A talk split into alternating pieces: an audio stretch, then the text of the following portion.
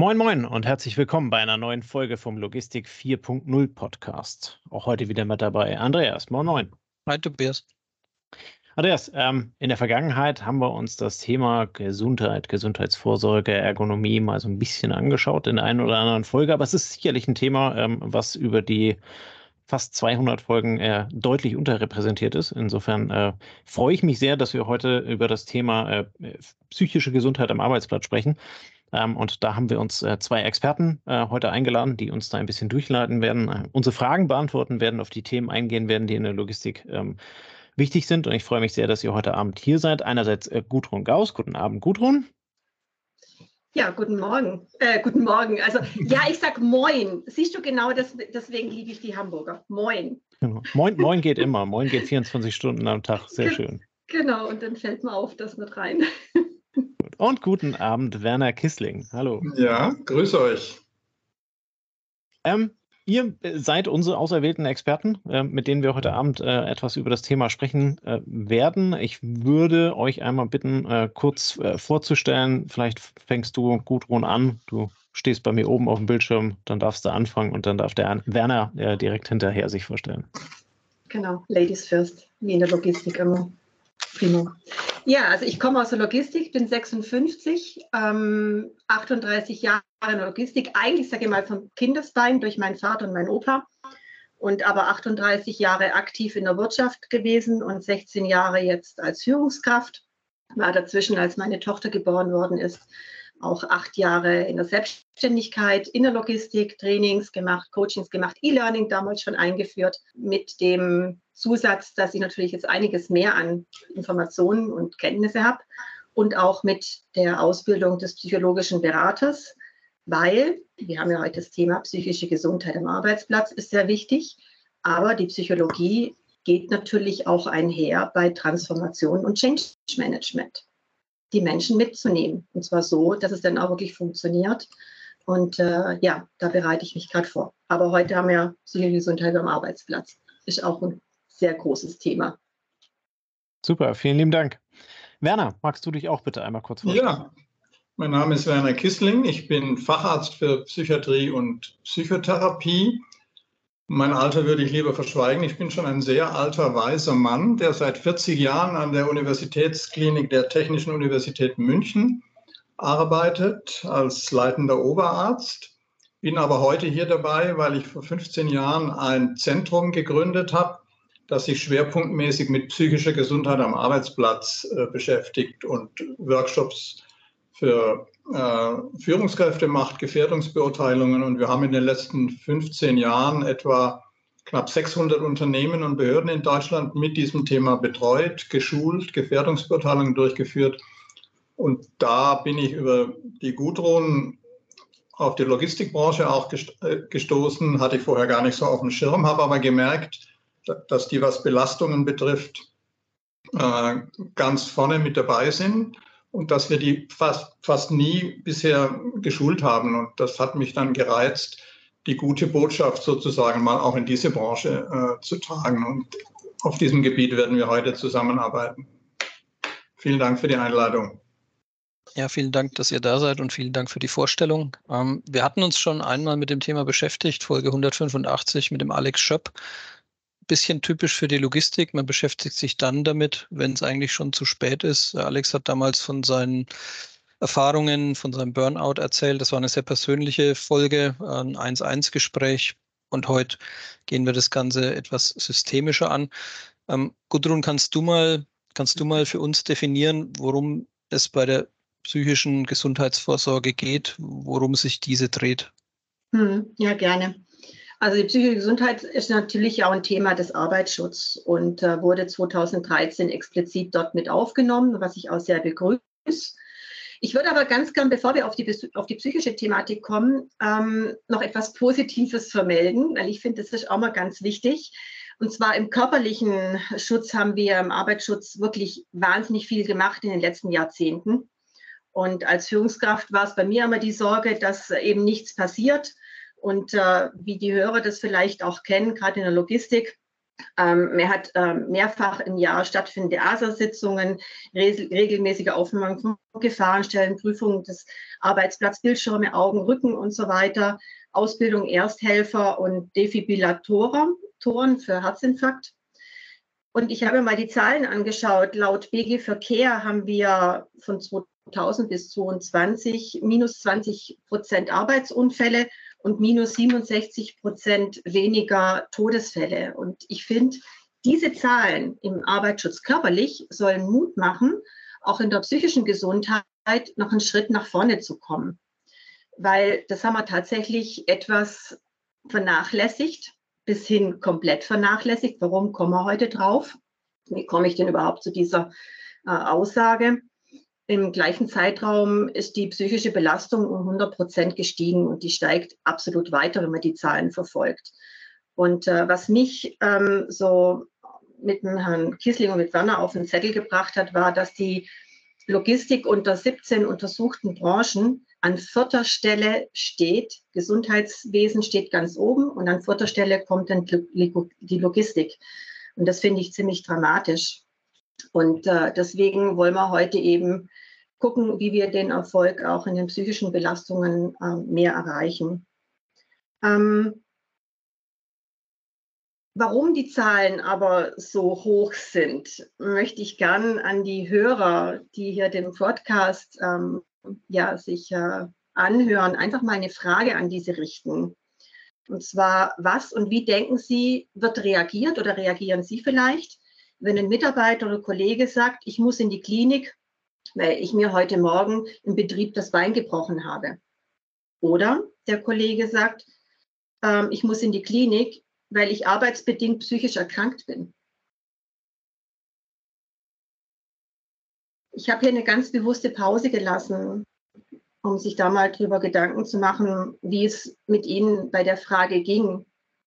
Ich aus meiner Arbeitspraxis kann einfach sagen, aus Gesprächen heraus, dass das Thema psychische Belastungen oder psychische Krankheiten einfach nach wie vor ein großes Tabuthema ist. Es ist total schambesetzt auf beiden Seiten. Am Arbeitsplatz wird darüber gar nicht gesprochen. Da wird ähm, Herr Kissling oder Werner nochmal was dazu sagen. Und man die psychischen Gefährdungen auf den ersten Blick auch gar nicht sieht. So ein Arbeitsunfall, Knochenbruch oder Blut, das erkennt man sofort und da spricht man drüber. Das wird auch sofort in den ASA-Statistiken mit aufgenommen. Es wird besprochen, wie man das abstellen kann und es wird weiterhin sensibilisiert. Bei den psychischen, äh, psychischen Gefährdungen passiert es eben, dass es schleichend ist, es ist unsichtbar und kann bei Nichtachtung, Beachtung extremst tragisch werden.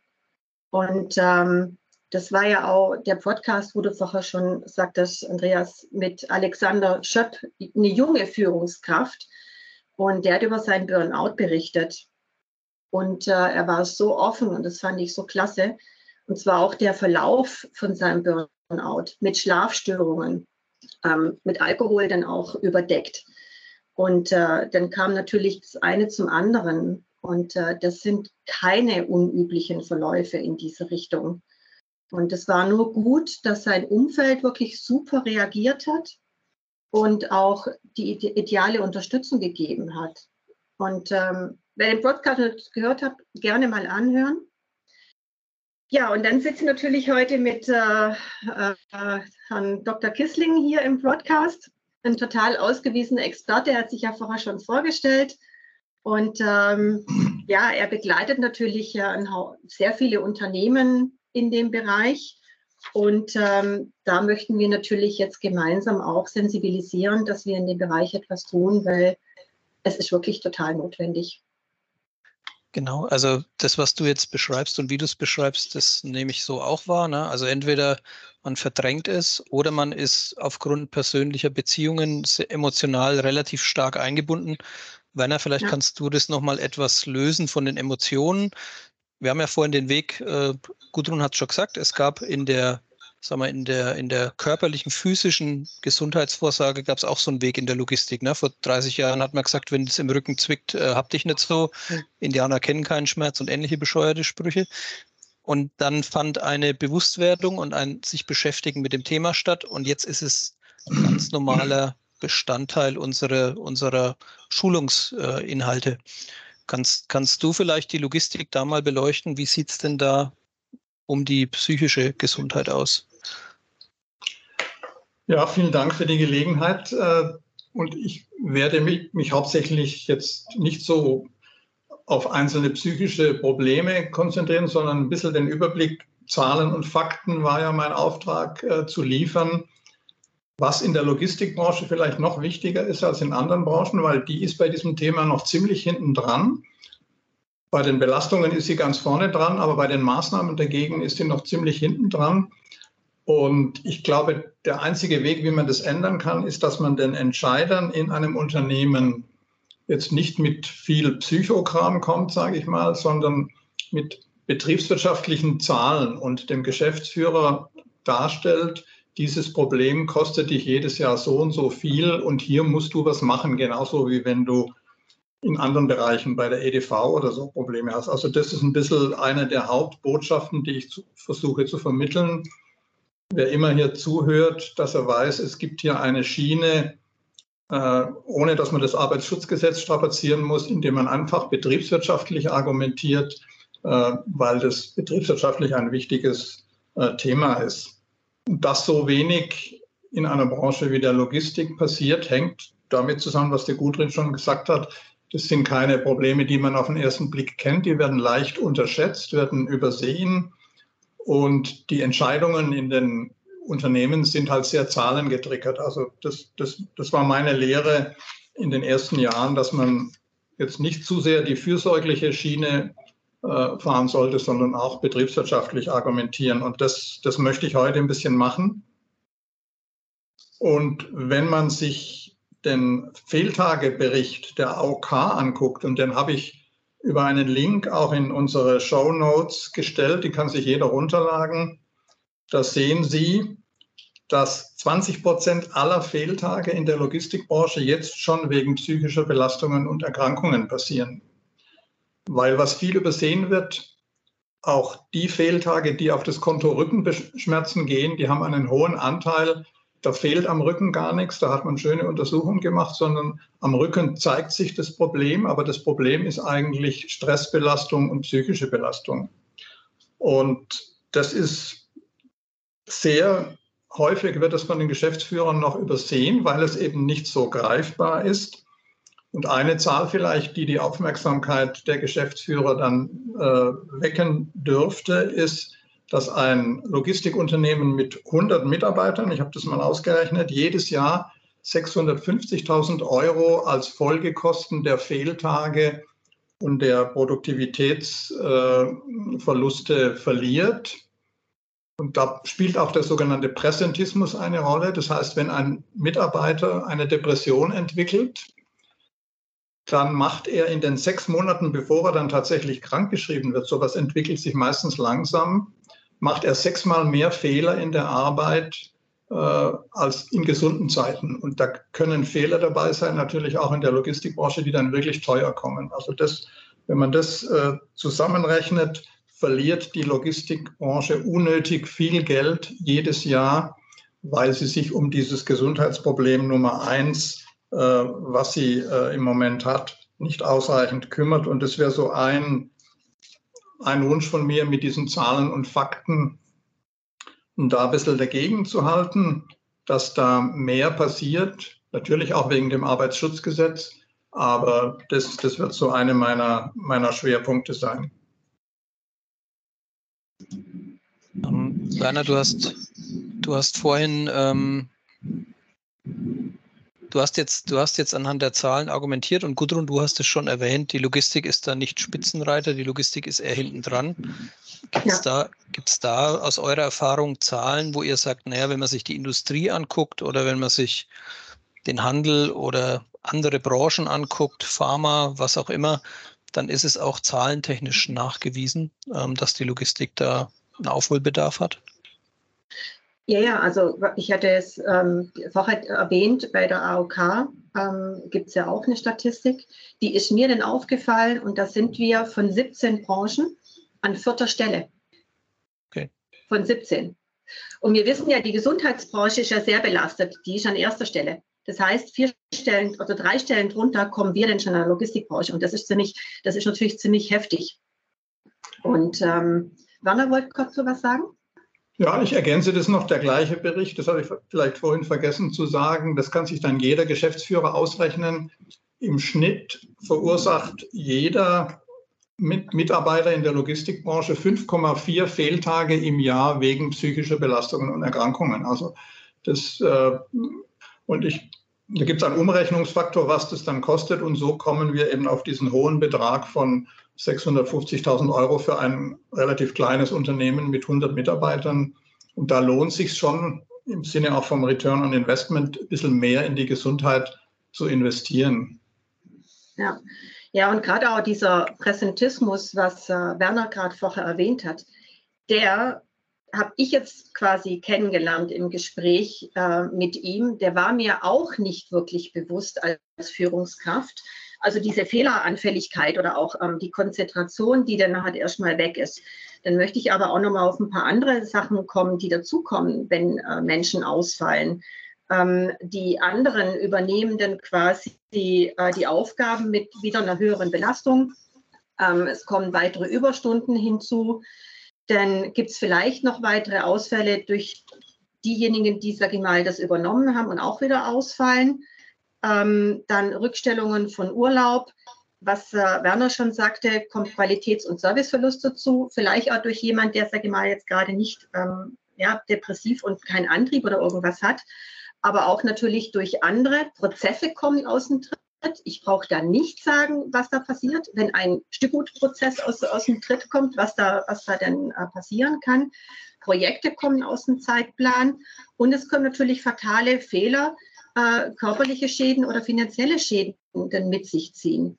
Und ähm, ja, das ist natürlich schon ziemlich heftig. Also die Notwendigkeit, etwas zu tun, wird, wird klar ne, durch eure Zahlen. Ähm, ich glaube, da braucht man jetzt auch noch gar nicht noch, noch mehr Zahlen bemühen. Äh, sollte bei den, bei, den, bei den Werten allen Beteiligten klar sein. Ähm, Jetzt sagt ihr, wir stehen an vierter Stelle von der, von der, von der Auffälligkeit. Wo stehen wir denn bei der systematischen Vorsorge aus eurer Sicht? Wahrscheinlich ja relativ weit hinten, weil sonst wären ja die, die Ausfallzahlen nicht so schlecht. Aber kann man das vielleicht auch noch etwas greifbarer machen und mal ein paar ja, Vergleiche vielleicht ziehen, vielleicht auch Werner oder Gudrun aus eurer Erfahrung, wo ihr sagt, naja, wenn ich dahin gucke, sehe ich den und den Aufwand, der betrieben wird. Und wenn ich zu euch schaue, sehe ich den und den Zustand. Ähm, also was mich jetzt aus meiner Perspektive bei dem Thema einfach sehr nachdenklich macht, ist, ähm, dass wenn ich mich mit Mitarbeitern oder Kollegen unterhalte, also auch Kollegen auf, auf meiner Ebene oder mit Kollegen grundsätzlich und äh, man im Vertrauen sich einfach mal unterhält, dann ähm, kriege ich oft den Satz, gut, und ich hatte das auch. Oder ich kenne in meinem Umfeld ähm, jemand, der Depression hatte oder Burnout und monatelang krankgeschrieben wurde. Und äh, jetzt einfach mal aus meiner Sicht heraus, ähm, also ich habe mich ja mit dem Thema schon immer befasst. Für mich war das kein Tabu. Deswegen bin ich da offen damit umgegangen. Und ähm, wenn bei Mitarbeitern mir Veränderungen aufgefallen sind, dann habe ich dann irgendwann mal die Gelegenheit gesucht und unter vier Augen das einfach angesprochen. Und ähm, ja, und auf einmal hat sich da der eine oder andere wirklich dermaßen geöffnet. Und dann kamen natürlich so Themen auf den Tisch wie Sucht, kurz vor Burnout, Krebs, andere Themen.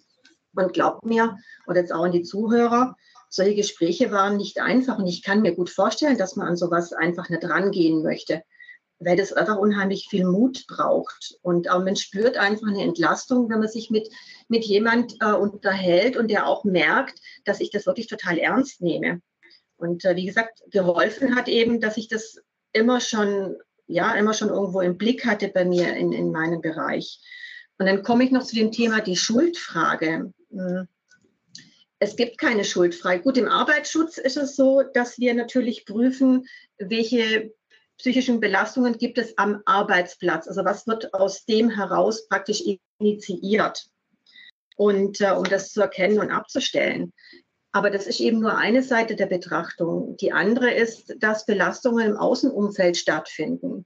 oder psychische Krankheiten auch organisch bedingt sind. Und die kommen dann natürlich wieder in das Arbeitsumfeld hinzu. Und somit ist es eigentlich völlig egal, wie man es dreht oder wendet. Es wird immer im Unternehmen ja ein Thema sein. Und ich hoffe eben, dass die Zahlen und unsere Schilderungen ähm, den einen oder anderen heute aufrüttelt und vor allem Mut gibt, sich dem Thema aktiv zu begegnen. Aber da hat ja Werner mit seinem Team hervorragende Möglichkeiten und ich, ja, das kann ich nur empfehlen, sich das zumindest mal in einem Gespräch mal anzuhören, was es da gibt. Gerne, das kann ich jetzt übernehmen und ich will vielleicht noch mal ganz langsam und ausführlich darstellen, wo stehen wir, in dem Fall, wo steht die Logistik zu diesem Thema und dann aber auch überleiten, äh, wie ist die Logistik in diese missliche Lage gekommen und das eröffnet uns dann Perspektiven, was kann man dagegen tun. Also wir haben einige wichtige Zahlen schon genannt. In den letzten zehn Jahren ist in allen Branchen sind die Fehltage wegen psychischer Belastungen und Erkrankungen jedes Jahr haben die um sieben bis zehn Prozent zugenommen. Also in zehn Jahren sich verdoppelt. Das gab es in keiner anderen Krankheitsgruppe. Die Belastungen waren früher bei der Arbeit überwiegend körperlich und die haben sich durch die Digitalisierung, durch den Leistungs- und Zeitdruck massiv verändert. Und im Prinzip sind psychische Belastungen jetzt fast in allen Branchen die, das Gesundheitsproblem Nummer eins und haben damit den Rücken abgelöst. Also das muss man mal im Hinterkopf behalten. Und die Logistikbranche war eigentlich von Anfang an da schon in dem oberen Drittel dieser 17 Branchen und hat es auf Platz 4 geschafft. Das ist die Ausgangslage. Und was das Ganze aber verschlechtert, ist, dass die Entscheider in den Unternehmen, in den Branchen unterschiedlich schnell diesen Change von Rücken in Psyche mitgekriegt haben. Gründe haben wir vorhin schon gehört, weil eben überall wenig gesprochen wird über diese weichen Themen und in der Logistikbranche wie auch in anderen harten Branchen äh, ist es der Fall. Das heißt, und ein, ein dritter Punkt noch, der dazu kommt, ist, dass das Defizit besonders groß ist in mittleren und kleinen Unternehmen. Großkonzerne äh, haben das Thema schon vor fünf oder sieben Jahren entdeckt, aber die kleinen und mittleren Unternehmen, die hinken überall nach und auch da ist die Logistikbranche natürlich wieder stark vertreten, weil die viele kleine und mittlere Unternehmen haben. Und wenn man jetzt nochmal genauer guckt, äh, wo liegt die Ursache, und ich möchte da jetzt niemand irgendwie als schuldig an den Pranger stellen, aber da gibt es zwei schöne Studien von der Bauer und von der Techniker Krankenkasse, die das in tausend oder mehreren tausend Unternehmen in Deutschland untersucht haben. Und da ist es leider eindeutig rausgekommen, dass dieses Unterschätzen dieses neuen Gesundheitsproblems und dieses zu spät reagieren und zu spät mit Maßnahmen anzufangen, haben die, und die sind ja eine neutrale Einrichtung, eines ist eine staatliche Stelle, der andere ist eine Krankenkasse, und die haben in überraschender Klarheit gesagt, wenn in einem Unternehmen nichts für die Gesundheit und gerade für dieses tabuisierte Thema psychische Gesundheit gemacht wird, ist es zu einem sehr hohen Prozentsatz, hängt es mit dem Geschäftsführer zusammen. Da gibt es sogar eine Studie, die ist auch plausibel. Wenn der Geschäftsführer raucht, ein älterer weißer Mann ist und sich nicht bewegt, dann ist die statistische Chance, dass da auch nichts für die Gesundheit der Mitarbeiter gemacht wird, sehr hoch. Das heißt, da müssen wir ansetzen, weil die Gesundheitsmanager, die Betriebsräte, die Personaler, die haben das schon früher erkannt. Die sind nahe dran äh, an dem Geschehen, die kriegen die Krankmeldungen mit. Aber eine Führungskraft, die viele Krankheitsfälle hat, die wird es auch nicht schnell nach oben weitermelden, weil die gelernt haben, wenn die das machen, dann kriegen die dort die Antwort, ja, du hast deinen Laden nicht im Griff. Und wir mussten früher auch 48 Stunden am Tag arbeiten und haben nichts über Burnout geklagt, sondern haben einfach die Zähne zusammengebissen. Das heißt, wenn wir was ändern wollen, müssen wir dafür sorgen, dass dieses Thema in einer Sprache, die die Geschäftsführer auch verstehen, wo auch, also auch viele Zahlen drin vorkommen, der oberen Entscheidungsebene äh, nahebringen und die dann motivieren, was für die Gesundheit zu machen. Denn die machen das ja nicht aus Bösartigkeit nicht, sondern denen fehlen die Daten und die Zahlen. Und wir haben deshalb auch angeboten, dass wir Personaler, äh, Betriebsräte und andere, die an diesem Thema dran sind, wenn die uns den Gesundheitsbericht von ihrer Krankenkasse über ihr Unternehmen schicken, dann bereiten wir denen ein paar Aufklärungsfolien für die Geschäftsführung vor, wo knallhart ausgerechnet wird, wie viel kostet euch das Problem und was könnt ihr dagegen machen. Also das ist so ein bisschen die Strategie, die wir da einschlagen und auf diesem Weg sind wir gerade. Gudrun, du wolltest was dazu sagen. Hm, ja, ich wollte ähm, das, was ähm, Herr Kissling ausgeführt hat, ähm, noch bestätigen. Ähm, ich, ich führe ja auch immer wieder jetzt Gespräche. Ich war ja auf der Messe zum Beispiel. Und äh, da kommen dann Sachen, wir haben momentan andere ähm, möglich, äh, Probleme, Digitalisierung, die Wirtschaft geht wieder runter. Die, ich meine, ich weiß, dass die Logistik immer so von heute auf morgen denkt. Ich meine, das ist unser tägliches Geschäft. Ähm, sehr strategisch, sehr prozessorientiert, sehr digital, sehr technisch. Und äh, das, was Werner sagt, das kann ich nur bestätigen. Wenn ich eine Führungskraft treffe, die sich um das Thema oder vielleicht selber schon mal ein Problem hatte in der Richtung, ist der viel sensibler und geht das Thema an. Also gerade im Mittelstand oder größerer Mittelstand. Ähm, und deswegen, ja, die Zahlen haben mich vor zwei, drei Monaten, wo ich mit dem Thema tiefer beschäftigt, also die haben mich ja wirklich sehr irritiert. Und das muss man wissen, wir in der Logistik haben nicht unbedingt viel Marge. Wir, wir können es uns auch schlicht und ergreifend nicht leisten mal abgesehen von dem, was da an Leid, an Leid passiert. Aber bei zwei bis drei oder fünf Prozent vor Steuer ist es schon ziemlich heftig, wenn ich die Zahlen höre von, von, von Nana. Und die sind super realistisch. Okay. Ähm, also wir haben, wir haben jetzt verstanden, da ist, da ist was zu tun. Wir haben von Werner eine Verortung bekommen, wo befinden wir uns und wie kann man an das Thema rangehen. Wenn jetzt jemand zuhört, der sagt, okay, ich habe eine Spedition, ich habe 20, 30 Fahrzeuge, ich interessiere mich für das Thema, zeigt mal auf, wie die ersten Schritte wären, wenn wir, wenn wir eine Initiative starten, die sich mit dem Thema beschäftigt. Wie würdet ihr vorgehen? Vielleicht Gudrun aus der Erfahrung, vielleicht Werner so aus eurem systemischen Herangehen, wenn ihr einen neuen Kunden bekommt oder einen neuen, einen neuen Betrieb betreut? Hm.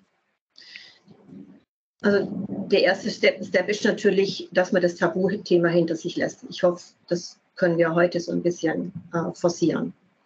Und ähm, da ich mich selber mit dem Thema Psychologie mittlerweile beschäftige als psychologischer Berater, ähm, lese ich immer wieder, es gibt so Schnellchecklisten für psychische Belastung am Arbeitsplatz. Wenn man weiß, wie diffizil und ähm, umfassend dieses Thema ist, kann ich nur raten, mit einem wirklich ausgewiesenen Experten zu arbeiten, wie, wie dem Institut von, von Werner, die ähm, wissenschaftlich auch arbeiten und natürlich, sage ich mal, sehr fachspezifisch sind, aber, und das ist ja auch für die Logistik total wichtig, einen enormen Praxisbezug hat. Also da kommt keiner ums Eck, der irgendwas äh, aus, seiner, aus seiner wissenschaftlichen, psychologischen Bereich äh, her spricht, sondern der hat ja auch wirklich knallhart die, die Unternehmen schon beraten. Also er weiß, was in der Praxis umsetzbar ist. Und genau das ist das, was wir ja brauchen. Da kommt wieder der Pragmatismus hoch. Also ich kann nur empfehlen, sich an Experten zu wenden. Absolut.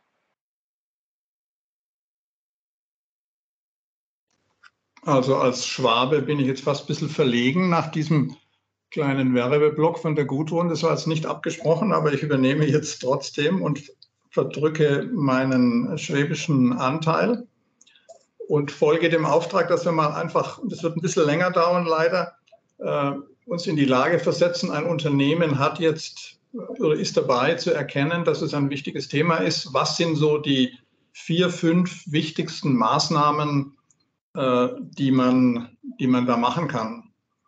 Und was ich jetzt erzähle, ist nicht aus dem hohlen Bauch oder weil mir das irgendwie so einfällt, sondern das ist natürlich eine Frage, die uns praktisch täglich von einem neuen Unternehmen, was das Thema erkannt hat, gestellt wird. Und wir hatten jetzt 15 Jahre Zeit zu lernen, in insgesamt knapp 600 Unternehmen, was funktioniert dort, in welcher Branche und was nicht. Und haben da so ein bisschen eine ja, Top-5-Liste Top erstellt und die wollte ich mal kurz äh, gemeinsam abarbeiten. Und vielleicht eine Warnung gleich äh, voraus, weil es oft zu Unrecht befürchtet wird.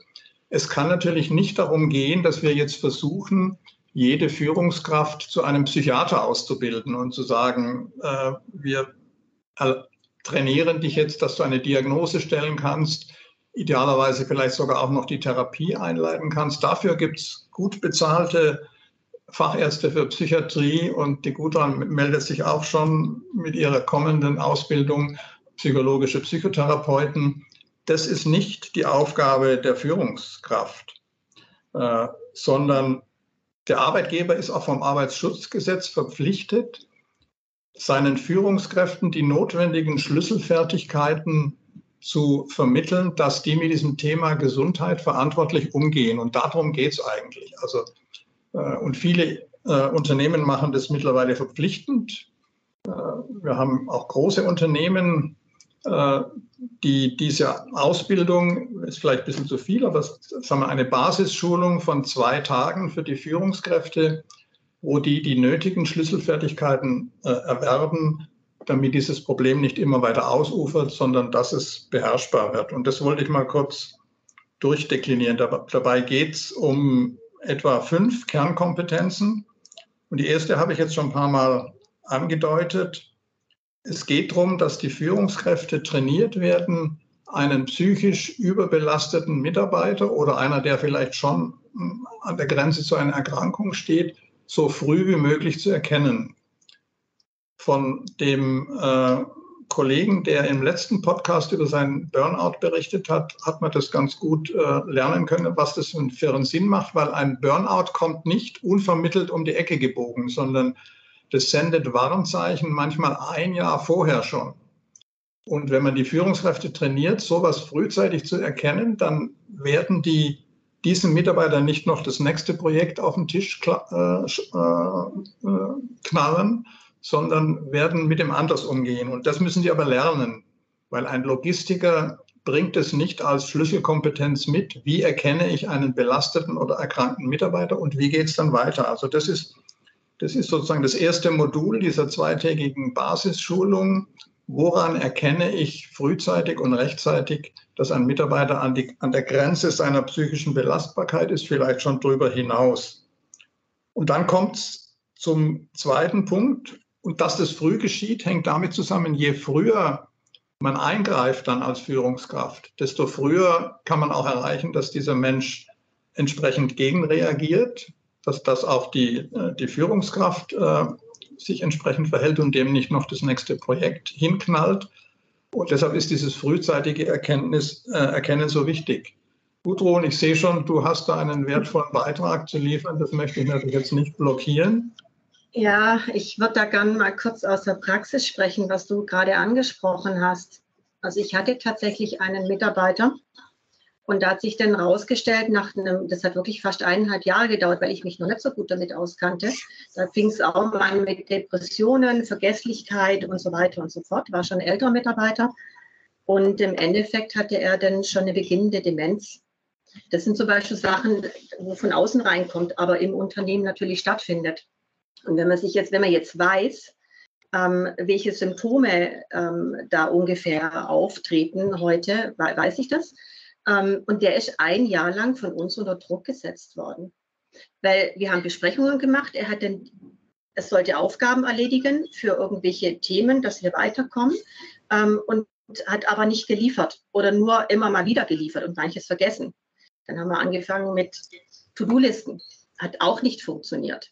Und dann gab es natürlich auch noch einen Druck. Und, ähm, und wenn ich jetzt heute drüber nachdenke, das ist schon wirklich sehr lange her, ähm, dann läuft es mir kalten Rücken runter, weil ich hätte das vielleicht heute mit so einer Schulung, was Werner sagt, viel früher erkennen können.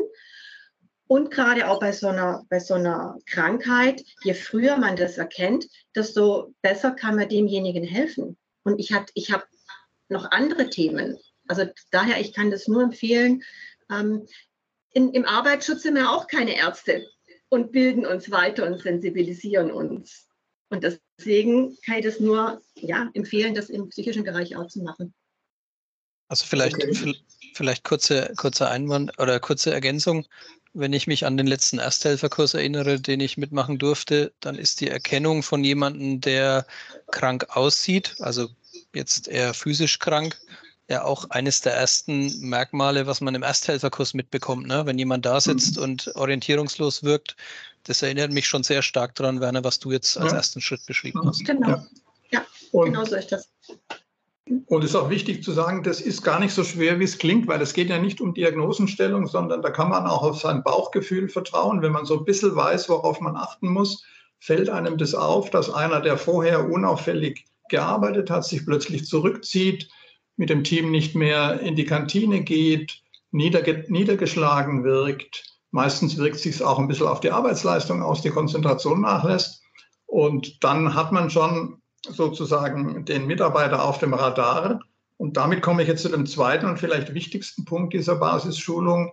Das reicht natürlich nicht, wenn ich das merke, der, der hat vielleicht ein Gesundheitsproblem und dann weiß ich nicht weiter. Klassisches Beispiel ist auch, wenn ich merke, jemand hat eine Alkoholabhängigkeit. Manchmal weiß das das ganze Team und die Führungskraft, aber dann passiert nichts. Dann weiß man das ein Jahr, weiß es zwei Jahre, bis er dann irgendwann mal zusammenbricht. Und deshalb ist die zweite Stufe vielleicht von dieser Basisschulung das Wichtigste. Wenn ich sowas gemerkt habe, dass es möglicherweise ein Gesundheitsproblem, vielleicht ein psychisches bei dem Mitarbeiter gibt, dann komme ich nur weiter, wenn ich mit dem spreche. Und da gibt es eine riesige Hürde. Also die Führungskräfte haben da sehr ausgeprägte Ängste. Beim Alkoholiker kennt es, glaube ich, jeder, dass sich keiner traut, das anzusprechen, weil er denkt, dann, das ist, ist ihm peinlich. Was ist, wenn ich mich täusche? Äh, vielleicht bringt es sich um, wenn ich ihn darauf anspreche. Und wir nehmen diese Ängste und sagen den Führungskräften explizit, der größte Schaden entsteht, wenn sie nichts machen. Selbst wenn so ein Gespräch was sie dann gut trainiert von uns versuchen, mal nicht so funktioniert, dann sagt man, okay, das ist heute nicht unser Tag, lassen Sie uns nächste Woche nochmal drüber reden. Also die Angst, was falsch zu machen, ist da weitgehend unbegründet. Und äh, deshalb äh, trainieren wir das sehr intensiv. Wenn mir sowas aufgefallen ist, wie führe ich dann so ein Gesundheitsgespräch? Da gibt es so ein paar Basics, dass man nicht Druck ausübt. Das ist ja so diese Rückkehrgespräche, Krankengespräche, die haben ein ganz schlechtes Image, weil die dann immer gleich mit Druck arbeiten. Also eher fürsorglich fragt, Mensch, mir ist aufgefallen, äh, du hast dich verändert, du warst doch früher so lebhaft und hast ein Ding nach dem anderen weggearbeitet, jetzt hängst du rum, blickst äh, die Leute nicht mehr in die Augen, bist niedergeschlagen, was ist denn mit dir los? Magst du mit mir darüber reden? Man kann ihn natürlich nicht zwingen, aber wenn man ein gutes Vertrauensverhältnis hat, dann kommt er in, ins Reden und wir üben diese Gespräche richtig im Rollenspiel. Also eine Führungskraft äh, bleibt in ihrer Rolle und spielt die Führungskraft. Die andere hat von uns ein Skript und spielt den belasteten und erkrankten Mitarbeiter, schildert so ein bisschen zögerlich. Man berichtet sowas ja auch nicht, nicht, nicht gleich vom ersten Moment an und spielt einen Mitarbeiter zum Beispiel, der eine langsam eine Depression entwickelt, aber nicht möchte, dass das bekannt wird. Und dann üben die nach einem Gesprächsleitfaden, den, von, den sie von uns kriegen, wie führe ich so ein fürsorgliches Gespräch ohne Druck, sodass ein Vertrauen aufgebaut wird und der Mitarbeiter sich entscheiden kann, ich öffne mich jetzt meiner Führungskraft, weil ich der vertraue und vielleicht wird die mir helfen. Und das ist ein ganz zentraler Baustein und wir haben das auch mal evaluiert bei 2000 Mitarbeitern und da kam raus, dass die diese Basisfähigkeiten, frühzeitig sowas zu erkennen und in der richtigen Weise diese Gesundheitsgespräche zu führen, nach relativ kurzer Übungszeit sehr gut umsetzen können und dass dadurch in den Gesprächen immer wieder Ansatzpunkte geschaffen werden, wo dann der Mitarbeiter zum Beispiel sagt, ja, mir ist selber ein bisschen aufgefallen, dass ich nicht so gut drauf bin und schlecht schlafe, niedergeschlagen bin, aber ich weiß auch nicht, was ich machen soll. Und das ist dann der Moment, wo die Führungskraft einhaken kann und sagt, ja, willst du nicht mal mit dem Betriebsarzt reden?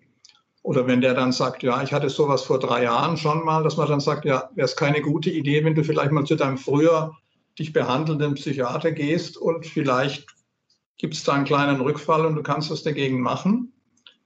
Und bei der Evalu Evaluation ist rausgekommen, dadurch, dass ich frühzeitig sowas erkenne und frühzeitig ein gutes Gesundheitsgespräch führe, suchen die Mitarbeiter schneller professionelle Hilfe und verkürzen äh, ihre Krankheitszeit entweder so weit, dass sie gar nicht krankgeschrieben werden müssen oder dass sie auf jeden Fall schneller Hilfe bekommen. Und das ist im Prinzip eine Win-Win-Situation für alle, letztlich auch für das Unternehmen, weil dadurch die Fehltage und die, die Krankheitsdauer deutlich verkürzt wird.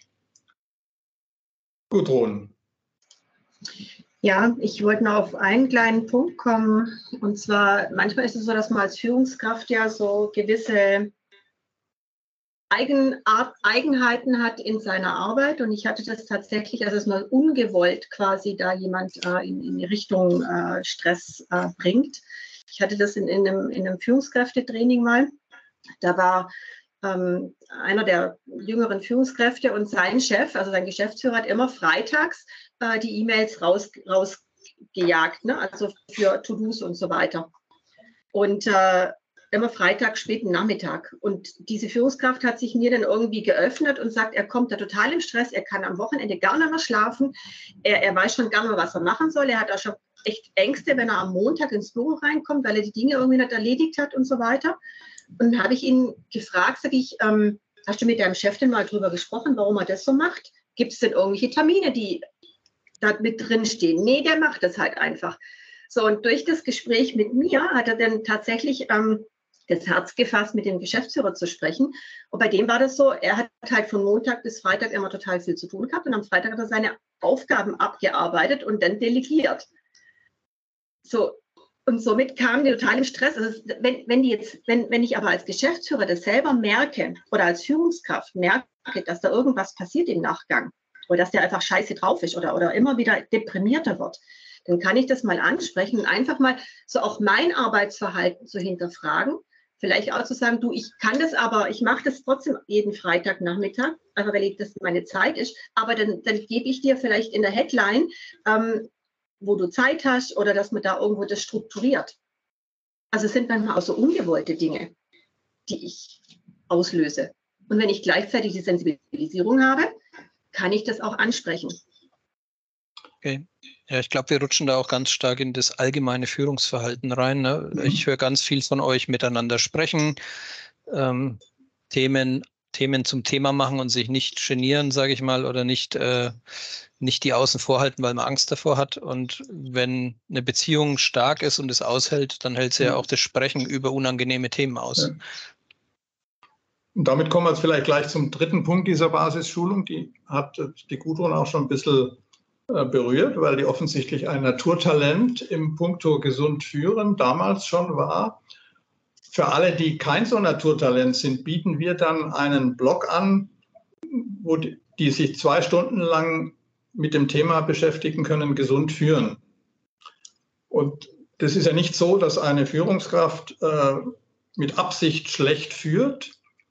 Gudrun hat es gerade schon geschildert, sondern das passiert einfach, weil das gehört an sich nicht zur Kernkompetenz einer oder bisher einer Führungskraft, dass sie gesund führt, sondern dass sie effizient führt, dass sie die Produktivität erhöht, äh, dass die Leute nicht schreiend das Unternehmen verlassen. Aber gesunde Führung ist viel mehr. Also ich habe das selber in meiner Karriere äh, Richtung Oberarzt bemerkt. Ich bin ein Schwabe und bei uns, ich wurde erzogen mit dem Prinzip, nichts gesagt ist genug gelobt so hat mein Vater mich, äh, er war schwäbischer Volksschullehrer, erzogen und offensichtlich habe ich in den ersten Jahren meiner Führungstätigkeit alle meine Mitarbeiter schon wertgeschätzt. Aber ich habe gedacht, die werden das schon, ich habe gar nicht drüber nachgedacht, sondern wenn es nichts zu meckern gab, dann habe ich einfach das zur Kenntnis genommen, dass die gut arbeiten und die haben mir hinterher gesagt, Sie hätten gemeint, ich finde Ihre Arbeit gar nicht so wichtig und gut, weil ich, weil ich das nicht geäußert habe. Und da habe ich gelernt, dass zum Beispiel eine Wertschätzung, die der, der Adressat äh, auch verstehen kann und nachvollziehen kann, die jetzt nicht so oberflächlich wertschätzend, wie es manchmal die Amerikaner ist, alles ist wonderful, sondern dass man sagt, Mensch, wie du mir da äh, kürzlich mit deinen Last-Minute-PowerPoint-Folien noch aus der Bredouille geholfen hast. Das hat mich ja wirklich gerettet und vielen Dank. Äh, also gesund führen kann man lernen. Und das sind so mit die spannendsten Teile dieser zweitägigen Schulung. Da sitzen die Führungskräfte alle in, in einem Kreis und jeder berichtet, wie er früher geführt wurde und was ihm da gefallen hat und was ihm da nicht gefallen hat. Also wir zeigen da ganz wenig Folien und, und wissenschaftliche Ergebnisse, sondern jeder weiß das eigentlich selber, was gesunde Führung ist. Man vergisst es nur im Führungsalltag immer wieder.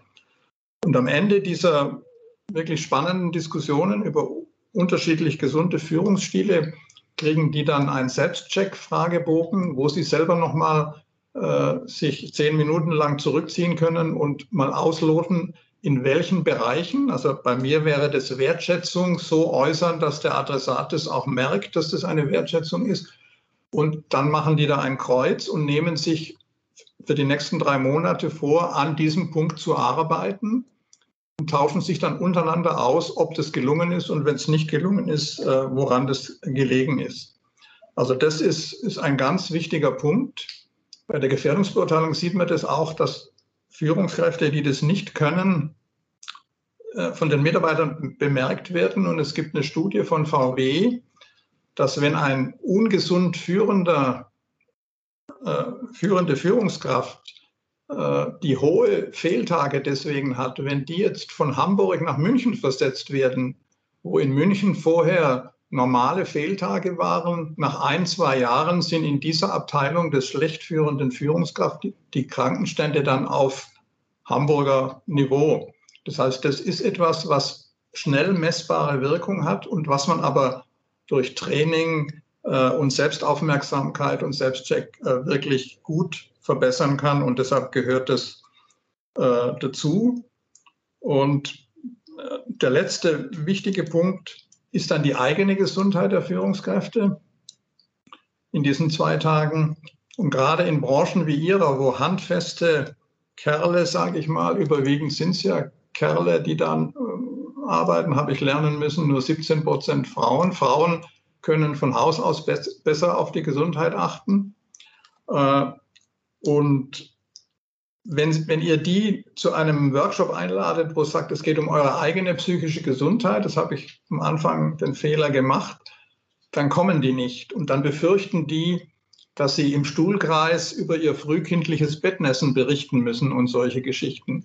Das heißt, wir haben das am Ende des Workshops platziert, bewusst, wo wir zuerst alle Basics aus Sicht des Mitarbeiters äh, sozusagen vermitteln, zeigen, wie wichtig ist es, dass man es früh erkennt, dass man Maßnahmen dagegen ergreift, dass man es präventiv durch gesund führen vermeiden kann. Und dann sind die bereit, auch mal drei Stunden in die eigene Gesundheit zu investieren.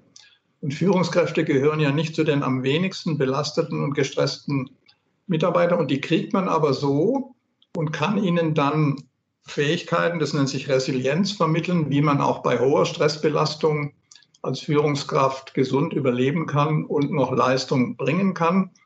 Und das ist auch deshalb wichtig, weil Führungskräfte, ich bin ja selber auch eine seit vielen Jahrzehnten, die haben eine Vorbildfunktion, ob sie es wollen oder nicht. Und da gibt es Studien, dass wenn eine Führungskraft bis 10 Uhr nachts arbeitet und die Leute zumüllt, dass dann die, die Mitarbeiter sich auch verpflichtet fühlen, so lange zu bleiben und andere wieder zuzumüllen. Das heißt, wenn ich die Führungskraft schule, auf die eigene psychische Gesundheit zu achten, dann nütze ich dieser Führungskraft und indirekt aber auch deren Mitarbeiter, weil die sozusagen ein gutes Vorbild für gesundheitsbewusstes Verhalten haben. Gudrun, ein wichtiger Beitrag. Ja, ja ganz, ganz kurz. Ähm, das ähm, hört man bei einem Podcast von Alexander Schepp ähm, nachdem er, sag ich mal, ähm, seine, seine, also er war ja in der Klinik, hatte, erzählte er, und äh, das ist jetzt schon ein bisschen länger her, ich glaube eineinhalb Jahre, wenn ich das richtig im Kopf habe. Und er erzählt ja selber, dass er jetzt auch nach dem, nach der, nach dem Burnout und äh, mit dem Alkoholkonsum weiterhin auf seine Gesundheit achtet, auf seine Work-Life-Balance. Und ähm, und das ist das, was ähm, äh, Werner jetzt hier mitteilt. Und dass man dann eben, das kann man natürlich im Vorfeld vielleicht machen, ohne dass man da irgendwo in eine psychische Krankheit reinrutscht. Und ähm, ja, Alexandra. berichtet das ganz äh, ja, hm. anschaulich. Ne? Also diese Führungskräfte-Schulung ist tatsächlich ein unverzichtbarer Baustein, wenn man was für die Gesundheit der Mitarbeiter und des ganzen Unternehmens tun möchte. Aber der zweite gleich wichtige Baustein ist die Gefährdungsbeurteilung psychischer Belastungen.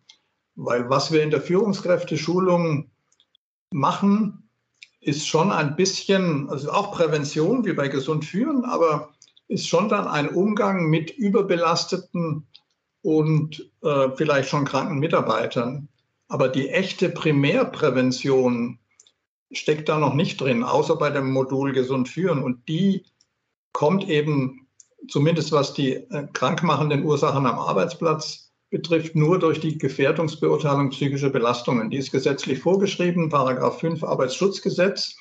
Und trotzdem wird sie von über 50 Prozent der Unternehmen in Deutschland noch nicht gemacht. Und bei den kleinen und mittleren Unternehmen, wozu viele Logistikbranchen auch gehören, ist der Prozentsatz sogar in der Größenordnung von 75 Prozent. Und warum ist die so wichtig? Weil sie systematisch mit einem guten Instrument, das ist gar nicht so einfach, das methodisch durchzuführen, der normale Arbeitsschützer ist damit auch überfordert. Also da braucht man meistens externe Unterstützung. Aber es gibt Fragebogeninstrumente, wenn Sie alle Mitarbeiter anonymisiert die beantworten lassen, dann kriegen Sie eine Landkarte Ihres Unternehmens und wissen genau, in welchem Arbeitsbereich welche krankmachenden psychischen Belastungen bestehen, weil die sind ganz unterschiedlich. In der einen ist Zeitdruck, in der anderen ist der Führungsstil schlecht. Äh, und das, die, diese Diagnose, wo in meinem Unternehmen äh, äh, herrschen krankmachende Einflüsse, die kann man nur mit so einer auch wissenschaftlich validierten Methode äh, feststellen. Und wenn man diese Landkarte dann hat, dann setzt man sich zusammen als externer Experte, der die Befragung gemacht hat, mit den Führungskräften, äh, mit dem Betriebsrat und entscheidet, in welchen Arbeitsbereichen besteht mit oberster Priorität Handlungsbedarf. Man kann nie alle Bereiche beglücken, aber man, nimmt mal die die 20 am belastetsten Prozent und geht dann mit diesen Ergebnissen in die Arbeitsbereiche, setzt sich einen Tag mit den Mitarbeitern und der Führungskraft zusammen und sagt, okay, das sind eure drei oder vier wichtigsten psychischen Belastungen, von denen man erwarten kann, dass sie zu hohen Fehltagen führen und analysiert die, erklärt die und entwickelt dann gemeinsam Maßnahmen. Also mein schwäbisches Problem mit der mangelnden Wertschätzung hatte ich kürzlich auch in, in einer in einem Unternehmen der Gesundheitsbranche und da kam ganz klar raus, dass eine bestimmte Führungskraft offensichtlich die Wertschätzung entweder nicht hat oder zumindest nicht richtig ausdrücken konnte. Und das war eine Riesenkränkung und ein Riesenstress. Und das war dann ein Ergebnis dieses Workshops, dass der, dem hat man das in einfühlsamer Weise präsentiert und der hat gesagt, ja, da könnte was dran sein, da möchte ich was dagegen unternehmen. Und der kriegt dann Maßnahmen, Schulungen, dass er an dieser fehlenden Eigenschaft arbeitet. Andere Ergebnisse sind, dass der Arbeitsanfall zu hoch ist oder dass die Rollen nicht klar sind. Also es gibt da 31 unterschiedliche Belastungsfaktoren. Aber wenn man die weiß, kann man die angehen. Und das Arbeitsschutzgesetz verlangt das, dass man alle drei Jahre so eine Gefährdungsbeurteilung macht. Also alle von den Zuhörern, die jetzt in einem Unternehmen sind, die noch nie eine Gefährdungsbeurteilung psychischer Belastungen gemacht haben, sollte den Arbeitsschützer und den Chef erinnern, dass es ein Gewerbeaufsichtsamt gibt und dass die irgendwann mal fragen, ob die das machen. Aber auch ohne diesen Zwang des Paragraph 5 müsste das jeder betriebswirtschaftlich denkende Geschäftsführer regelmäßig machen, weil wenn er diese krankmachenden und zu Fehltage führenden Ursachen nicht beseitigt, dann ist es auch betriebswirtschaftlich Nonsens. Und äh, das ist auch ohne Arbeitsschutzgesetz ist es, muss man das eigentlich machen. Also das wäre die, der zweite große Baustein. Ich würde sagen, wenn ich nur zwei Maßnahmen äh, umsetzen kann, dann würde ich die beiden machen. Gefährdungsbeurteilung psychischer Belastungen mit anschließendem Ableiten von Maßnahmen und eine verpflichtende Schulung äh, für alle Führungskräfte, wie ich sie gerade skizziert habe. Wenn noch die Zeit ist, nachher kann ich Ihnen noch vier, fünf Nice-to-Have-Maßnahmen äh, schildern. Wenn Sie dann auf die Links gehen, die ich in den Show Notes gegeben habe, finden Sie da auch noch Hinweise. Zum Beispiel gibt es auch ein E-Learning-Programm, wo man diese Trainingsinhalte, wenn man die nicht in Präsenzschulungen oder Live-Online-Schulungen sich äh, reinziehen kann, wo man die am Schreibtisch mit seinem Computer zeit- und ortsunabhängig machen kann. Und da können Sie über den Link sich das Ganze mal angucken und da ein Gefühl dafür kriegen, wäre das was äh, für mein Unternehmen. Gudrun? Ja, ich, ich, ich schätze mal, das hättest du sowieso noch mal gesagt. Ich, aber mich hat das fasziniert, deswegen wollte ich es mal kurz mitteilen, ähm, dass ihr eine Hotline habt. Äh, das finde ich ganz außerordentlich, weil wir haben ja gesagt, es sollen keine Psychologen ähm, geschult werden, sondern einfach die Sensibilisierung. Das heißt, ähm, wenn man sich ja mit dem Institut von Werner denn äh, zusammentut und dort entsprechend dann die psychische Gesundheit am Arbeitsplatz angeht, gibt es eine Hotline und da können dann Menschen aus dem HR oder Führungskräfte anrufen, wenn sie irgendwie ein Thema haben ähm, und sich dort dann auch nochmal ausgewiesene Expertenhilfe zu suchen. Also man ist nicht alleine. Und das kann wirklich sehr, sehr hilfreich sein. Jetzt müssen wir aber einen Spoiler machen, äh, dass, dass da keine versteckte Werbung hier eingebaut ist. Das war ja nicht das Ding, aber trotzdem gut, dass du das angesprochen hast. Also das wäre bei den Nice to Have Maßnahmen noch eine von drei oder vier. Das nennt sich Employee Assistance Program, EAP-Programme. Und das haben immer mehr Firmen buchen das. Da gibt es viele Anbieter. Wir machen das auch, aber es gibt auch viele andere die das machen. Und da geht es eben darum, was du gerade schon skizziert hast.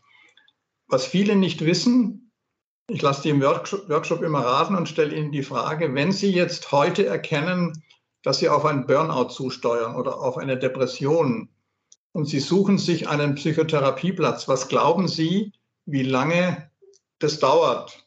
Und da kommen dann so Schätzungen drei Wochen, vier Wochen.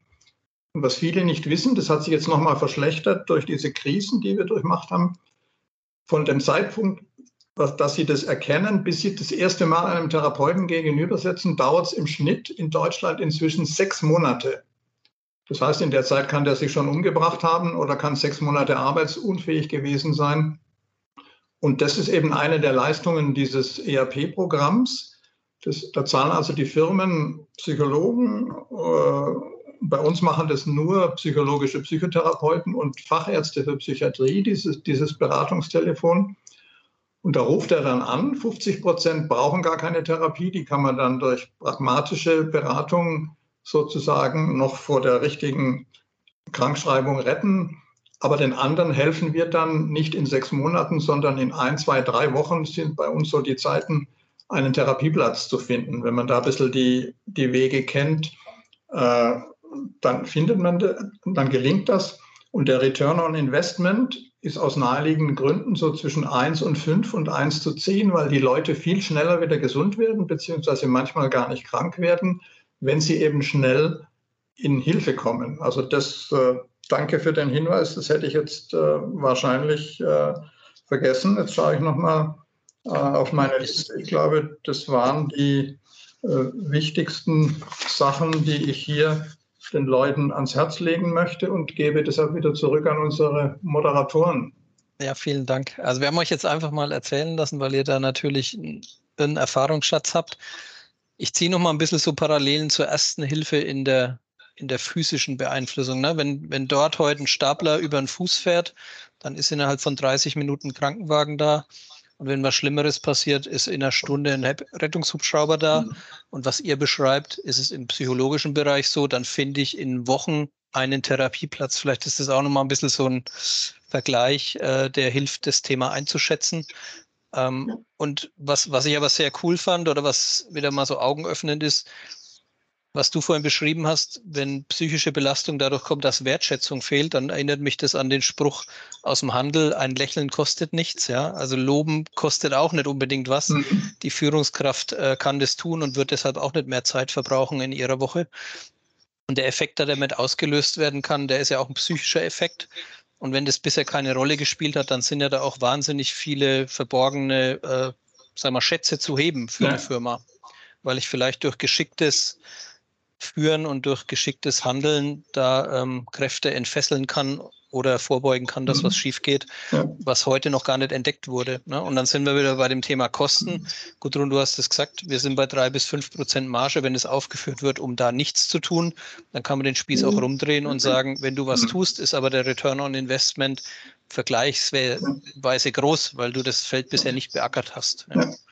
Genau. Und selbst diese Führungskraft, die die Wertschätzung dann lernt, hat auch noch einen Benefit. Es gibt Studien, da habe ich auch wieder an, Anschauungsmaterial bei diesem einen äh, Gefährdungsbeurteilung im Gesundheitswesen, die ich vorhin schon berichtet habe. Da gab es eben eine höhere Führungskraft, die das gar nicht konnte. Die, haben, die Mitarbeiter haben den gehasst, wenn der da in ihre Abteilung gekommen ist. Und ich habe dann hinterher erfahren, dass der tatsächlich sich hat coachen lassen, wie seine Wertschätzung, die er anscheinend doch noch irgendwo hatte, so ausgedrückt wird, dass die Mitarbeiter äh, das mitkriegen und er hat dann selber berichtet, dieser harte Knochen, dass er gesagt hat, wenn er jetzt durch das Unternehmen geht, dann geht es ihm auch besser, weil das, natürlich hat sich das ihm auch aufs Gemüt geschlagen, dass er überall nur durchgegangen ist und, und negative Vibrations ausgesendet hat und gesagt hat, ihr seid alles äh, faule Säcke und trinkt nur Kaffee und so, alles wörtliche äh, Zitate. Also wenn ich was Gutes tue für andere und zum Beispiel die Wertschätzung äußern, dann fällt es auch auf meine Gesundheit wieder zurück und äh, ich kriege vielleicht später einen Herzinfarkt. Ja, oder auf, auf, die eigene Resilienz, ne? Ja, oder also in Zeiten der digitalen Transparenz lese ich es ja eventuell sogar auf Kununu. Ne? Das ist, früher wurde es nur gesagt oder nur hinterm Rücken gesagt, aber ja. heute wird sowas ja auch beschrieben und äh, prägt das öffentliche Bild einer Unternehmung. Genau. Ähm, also ich, wir sind jetzt durch die Zeit schon relativ weit durch, Tobias, denke ich. Mhm. Ne? Ähm, vielleicht, vielleicht von euch noch, was wünscht ihr euch persönlich, wie wir gesellschaftlich, was wir gesellschaftlich anpassen sollten, damit wir mit dem Thema besser umgehen? Ähm, vielleicht noch ein, zwei Sätze jeweils von euch persönlich, ähm, was ihr da als Wichtigstes einschätzt. Also ich kann nur sagen, dadurch, dass ich diese Dinge schon umgesetzt habe, die letzten 15 Jahre, da kommt enorm viel zurück. Und teilweise saßen die Mitarbeiter oder Mitarbeiterinnen mit Tränen vor den Augen, weil sie gemerkt haben, ähm, dass man ihnen zuhört, eine Entlastung stattgefunden hat und man konnte dann darüber sprechen, wie kann es weitergehen, egal in welche Richtung, ob das jetzt Sucht war, ob das andere Themen waren. Und ähm, ja, das erfährt man immer erst dann, wenn man sich mit dem Thema mal wirklich auseinandersetzt. Ja, meine Wünsche sind eigentlich auch ganz einfach und habe das Gefühl, dass wir schon ein gutes Stück Weg zurückgelegt haben. Es ist eigentlich ganz klar, dass es einen Riesenbedarf gibt, ist auch klar, was man machen muss. Und man muss das jetzt nur noch in die Breite bringen. Und da seid ihr jetzt Teil einer Branche, wo das vielleicht noch ein bisschen dringender ist als zum Beispiel also die Bankenbranche, die haben das schon seit zehn Jahren erkannt, und, aber die hart arbeitende Branche braucht da immer ein bisschen länger. Aber an der Nachfrage sehe ich, das, das ist eigentlich gar nicht mehr aufzuhalten, diese Entwicklung. Das ist, die Zahlen sind so klar. Jetzt haben wir auch einen Arbeitsmarkt, wo die Leute sich aussuchen können, wo sie arbeiten. Ich habe gelesen, dass die neueren Generationen im Schnitt die Hälfte davon nach einem Jahr wieder kündigt und wechselt und es auch nicht bereuen, weil einige der Bedingungen, die wir gerade diskutiert haben, Wertschätzung, äh, gute Führung, nicht gegeben sind. Das heißt, das ist ähnlich wie bei Rücken, das hat anfangs lange gedauert, aber das ist nicht aufzuhalten. Und sowas, was ihr heute macht in einer harten Branche mit großem Nachholbedarf, sowas mal ins Netz zu stellen. Und wenn da jetzt heut, heute nur 50 Leute zuhören, dann geben die das weiter und dann irgendwann sind es 100 Leute. Also das ist eigentlich nicht mehr aufzuhalten, genauso wie andere Dinge, dass man was gegen Klimawandel machen muss, muss dieses Klima in den Unternehmen gesundheitsfreundlicher und mitarbeiterfreundlicher werden. Und ich glaube, das gelingt auch, weil die Zahlen, die ich genannt habe, die tun auch den störrischsten alten weißen Geschäftsführer überzeugen, weil die Zahlen sind so glasklar der Zug ist nicht aufzuhalten. Ich würde an der Stelle sogar noch ein Stückchen weitergehen. Ähm, erstmal vielen Dank für eure Ausführungen. Ich fand das sehr spannend. Äh, war da heute fast schon Gast im eigenen Podcast und durfte euch zuhören und eine ganze Menge lernen. Ähm, als Führungskraft in der operativen Logistik ähm, würde ich an der Stelle aber halt eben nicht nur ergänzen, ich muss den alten grauen Geschäftsführer oder den alten weißen Geschäftsführer überzeugen, ähm, sondern ich als Führungskraft habe ja letzten Endes die Aufgabe, das exakt so vorzuleben. Ne? Und ähm, ich muss nicht darauf warten, dass ein Mitarbeiter zu mir ankommt und sagt, äh, wenn du abends um 22 Uhr noch Mail schreibst, stresst mich das. Ne? Äh, äh, sondern ich bin derjenige und, und muss ja letzten Endes das umsetzen, was ich von meinem Mitarbeiter unter, unter gesundheitlichen Aspekten ähm, erwarten kann ne? oder, oder von ihm verlange. Mhm. Das muss ich ja dementsprechend vorleben.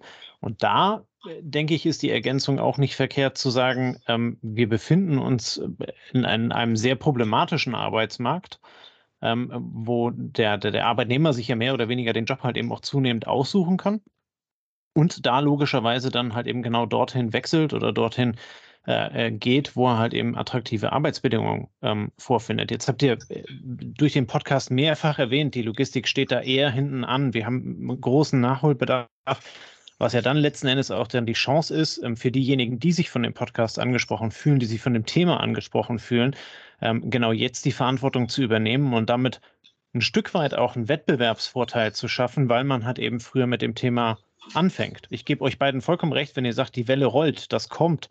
Ähm, aber in welchem Zeithorizont kommt das, das weiß man nicht. Man kann es aber halt eben heute als Führungskraft an der Stelle selber beeinflussen, indem man halt eben den Ball aufnimmt, die Themen umsetzt und ähm, damit attraktivere Arbeitsplätze schafft, auch auf Kununu, Andreas. Ne? Äh, sowas spricht sich ja dann doch am Ende auch äh, schnell rum ähm, als halt eben ähm, am Ende die Konkurrenz und damit dann die leistungsfähigeren Mitarbeiter abgreift, ähm, was ja so in der Berechnung, wie ihr sie dargestellt hat, gar nicht drin ist. Das ist ja dann eigentlich nochmal ein zusätzlicher Benefit. Ne? Von daher, vielen lieben Dank. Ich fand, ja. das, ich fand das sehr spannend. Ähm, wir wollen aber natürlich, ähm, wie bei jedem Podcast mit Gästen, ganz am Ende dann auch nochmal die obligatorische Frage an euch stellen. Ähm, äh, fangen, wir mit, äh, fangen wir mit Wärmer diesmal an, ähm, damit wir nicht Ladies First haben, Gudrun. Ähm, und zwar, welcher, welches Buch, Podcast, anderweitiges Medium hat dich in deiner ähm, Karriere dahingehend beeinflusst, dass du den Weg so gegangen bist, äh, wie du ihn gegangen bist? Gibt es da irgendwas, was du unseren äh, Podcast-Hörern empfehlen möchtest? Ja, das war ein ganz komischer Weg. Also Bücher habe ich da nicht als besonders hilfreich empfunden, weil es damals war das noch nicht so ein Modethema wie jetzt. Aber unser Zugang zu dem Ganzen war mehr oder weniger ungewollt. Wir haben äh, oder ich habe relativ früh eine Anti-Stigma-Bewegung gegründet. Da kann jeder, der sich dafür interessiert, auch nochmal unter Basta äh, Anti-Stigma ins Netz gehen, äh, weil das die psychischen Krankheiten, das hat Gudrun ja auch schon gesagt, die sind nicht nur tabuisiert, sondern auch massiv stigmatisiert. Also den Menschen, die sowas kriegen, das ist schon schlimm genug. Äh, die werden dann auch noch als ja, gefährlich und faul und so diskriminiert. Und da haben wir damals gesagt, wir müssen was gegen diese Diskriminierung psychisch Erkrankter machen und haben uns da an verschiedene Institutionen gewandt und haben mit denen das versucht. Das eine war die Polizei äh, die da auch ein bisschen Vorteile hatte. Da haben wir eine lange Kooperation gemacht. Dann die Schulen.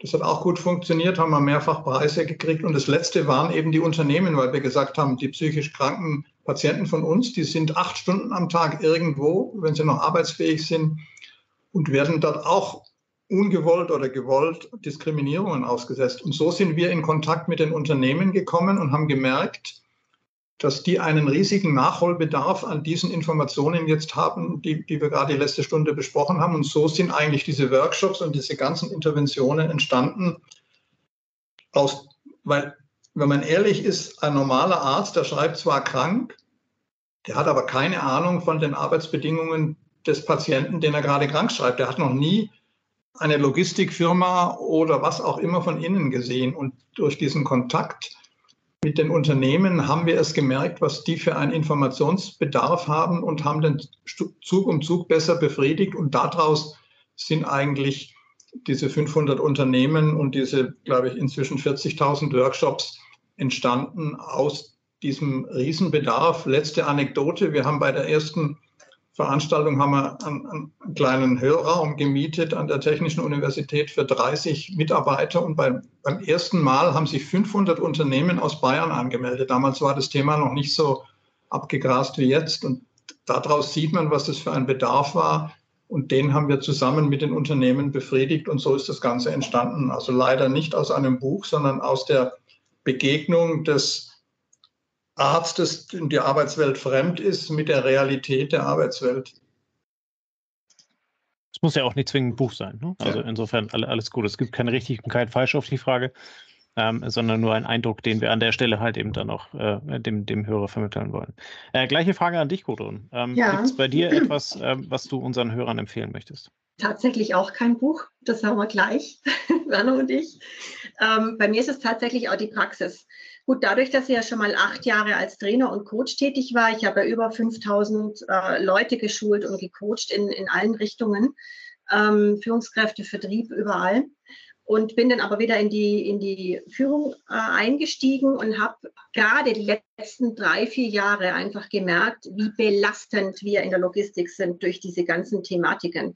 Und es rollt eine Tsunami auf uns zu mit den ganzen Digitalisierungs- und Transformationsthemen, ähm, Klima und so weiter und so fort. Und ich habe einfach gemerkt, wie, wie belastet das Ganze mittlerweile ist. Und ich habe ähm, 2021 im Februar habe ich mich entschieden, äh, meinen Heilpraktiker Psychotherapie zu machen. Jetzt wird jeder sagen, 38 Logistik, handfest, 16 Jahre Führungskraft in der Logistik. Hä? Ja, weil ich einfach gemerkt habe, das ist irrsinnig. Und, ähm, und mit dem Thema, ja, ich habe ein Buch, das ist die ICD-10, also die psychischen Krankheiten von A bis Z. Äh, das kann ich aber auch niemand empfehlen. Das ist mein Buch, was ich gerade habe, weil ich mich auf die Prüfung gerade vorbereite. Ähm, und diese Zusatzwissen denn gerne mit reinnehmen möchte, gerade wenn es um ähm, Transformationen, Veränderungsprozesse gibt im Unternehmen, Veränderungsprozesse, aber auch vielleicht als eigene Persönlichkeit, als, als Führungskraft. Und ähm, ja, deswegen, also ICD-10 ist mein Buch momentan, aber ich glaube, das wird momentan, das wird, glaube keiner lesen. Und Werner und ich haben uns durch Zufall kennengelernt auf einer Tagung. Und ich bin total dankbar, ihn an meiner Seite zu haben und dass er das äh, alles dann, also die Beratungen dann macht, wenn jemand Interesse dran hat und er die ganzen Dinge dann in die Hand nimmt, weil er hat einfach ein Top-Team und ich bin nur derjenige mit euch jetzt, der das dann in die Logistik reinträgt, weil ich die Branche einfach super gut kenne von Ihnen und wir uns da sehr ergänzen. Und vielen Dank auch von mir, dass ihr knallhart arbeitenden Logistiker diesem weichen Thema da mal jetzt schon zum zweiten Mal eine Stunde oder mehr äh, äh, gewidmet habt. Das ist wirklich äh, ein guter Anfang. Das machen wir sehr gerne. Vielen lieben Dank, dass ihr da wart. Äh, mit, mit allen Tipps, Tricks, äh, Geschichten, Erfahrungsberichten und auch Zahlenbeispielen, die ihr mitgebracht habt. Das war äh, sehr fundiert, sehr sehr anschaulich letzten Endes äh, halt eben auch und für den Logistiker damit auch verständlich, zumindest für mich. Und ich fühle mich als Logistiker. Insofern vielen Dank für das Näherbringen des Themas. Ähm, ich fand es, wie gesagt, sehr kurzweilig, auch wenn wir über einer Stunde sind und äh, sehr spannend, wie ihr auch im, im, Zusammenspiel miteinander halt eben dann die Themen ergänzt habt. Eins ähm, möchte ich vielleicht ganz kurz noch sagen. Aber gerne. Ein riesen, riesen, riesen Dankeschön an Alexander Schöpp an dieser Seite. Hallo Alex, wenn du das hörst. Du warst mit der Initiator durch dein Gespräch fachlich. Hast du es kurz erwähnt. Wir hatten ein ganz tolles Gespräch und aufgrund dieses Gesprächs ist es jetzt alles miteinander zusammengekommen. Danke, Alex. Dem kann ich mich anschließen. Alex ist ein super Netzwerker und ähm, weiter so, genau. Ja. Ähm, wir packen euch, äh, wie schon mehrfach erwähnt, äh, die Folge mit Alex Schöpp unten nochmal in die Shownotes. Äh, wir packen auch alle anderen äh, Links unten in die Shownotes, die während des Podcasts äh, genannt wurden und natürlich auch die äh, Profile, wo ihr Gudrun und Werner äh, findet, wenn ihr sie ansprechen möchtet, ähm, wenn ihr da an der Stelle euch durch den Podcast habt überzeugen lassen, dass das ein spannendes Thema ist, an dem ihr teilhaben wollt. In diesem Sinne, vielen Dank an euch nochmal für eure Zeit. Äh, vielen Dank auch an unsere Hörer für eure Zeit, dass ihr zugehört habt bis hierhin. Ähm, wir hoffen, ihr habt eine ganze Menge mitgenommen. Wir wünschen euch einen schönen Freitagabend. Genießt es, genießt das Wochenende und wir hören uns nächste Woche Freitag wieder mit dem nächsten Podcast. In diesem Sinne, einen schönen Abend. Bis dann und ciao, ciao. Das war eine neue Folge des Logistik 4.0 Podcasts. Wir möchten dir helfen, neue Themen im Bereich der Logistik zu entdecken, zukünftige Entwicklungen und Trends kennenzulernen und dich mit anderen Logistikern zu vernetzen. Um regelmäßig zu neuen Folgen informiert zu werden, werde Mitglied in unserer Gruppe Logistik 4.0 auf LinkedIn oder folge den Logistik 4.0 Profilen auf Twitter, Facebook oder Instagram. Unsere Folgen werden mit Hilfe unserer Patreons produziert. Besonderer Dank gilt dabei unserem Patreon 4.0 der Firma Bord. Weitere Informationen, wie auch du unseren Podcast unterstützen kannst, findest du auf unserer Homepage logistik4.0.de. Hast du einen interessanten Themenvorschlag oder möchtest du dich als Interviewgast bewerben, kontaktiere uns per Mail an logistik4.0 at gmail.com. Bei persönlichen Kontaktanfragen an uns schreib uns gerne dein Anliegen dazu, damit wir wissen, wie wir diese Anfrage einordnen können und dich unter dem täglichen Spam schnell herausfischen können. Vielen Dank und weiterhin viel Spaß mit unserem Logistik 4.0 Podcast.